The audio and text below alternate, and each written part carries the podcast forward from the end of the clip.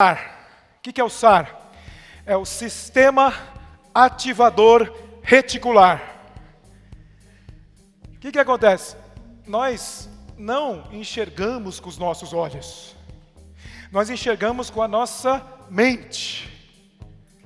Faz sentido isso para vocês? O que, que acontece? Uma criança, ela não tem conceitos, ela não tem preconceitos, ela não tem julgamento, ela não julga as pessoas. A criança tem poder de presença, a criança tem espontaneidade, a criança ela tem condições de olhar para tudo como algo belo, algo novo e com muita curiosidade. O adulto, quando olha para alguma coisa, ele vai buscar aqui na mente dele algo parecido e fala: é isso, e julga, pelas suas experiências, pela história pessoal. O adulto, ele vai endurecendo, endurecendo, criando seus conceitos, paradigmas e se fecha naquela caixinha.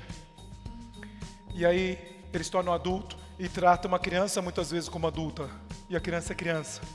Põe regra na criança. Tem que ser assim, tem que ser assado.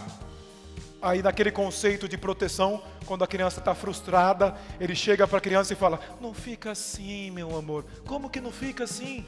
Você está querendo impedir aquela criança de sentir a frustração?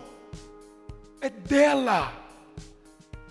Deixa ela viver aquilo para aprender, para criar o couro grosso, para ser preparada para a vida. Mas a gente está usando o nosso conceito, a proteção. E aí a gente cola isso na criança. Então, o sistema ativador reticular, ele é responsável por um monte de coisas. Ele fica no nosso tronco cerebral.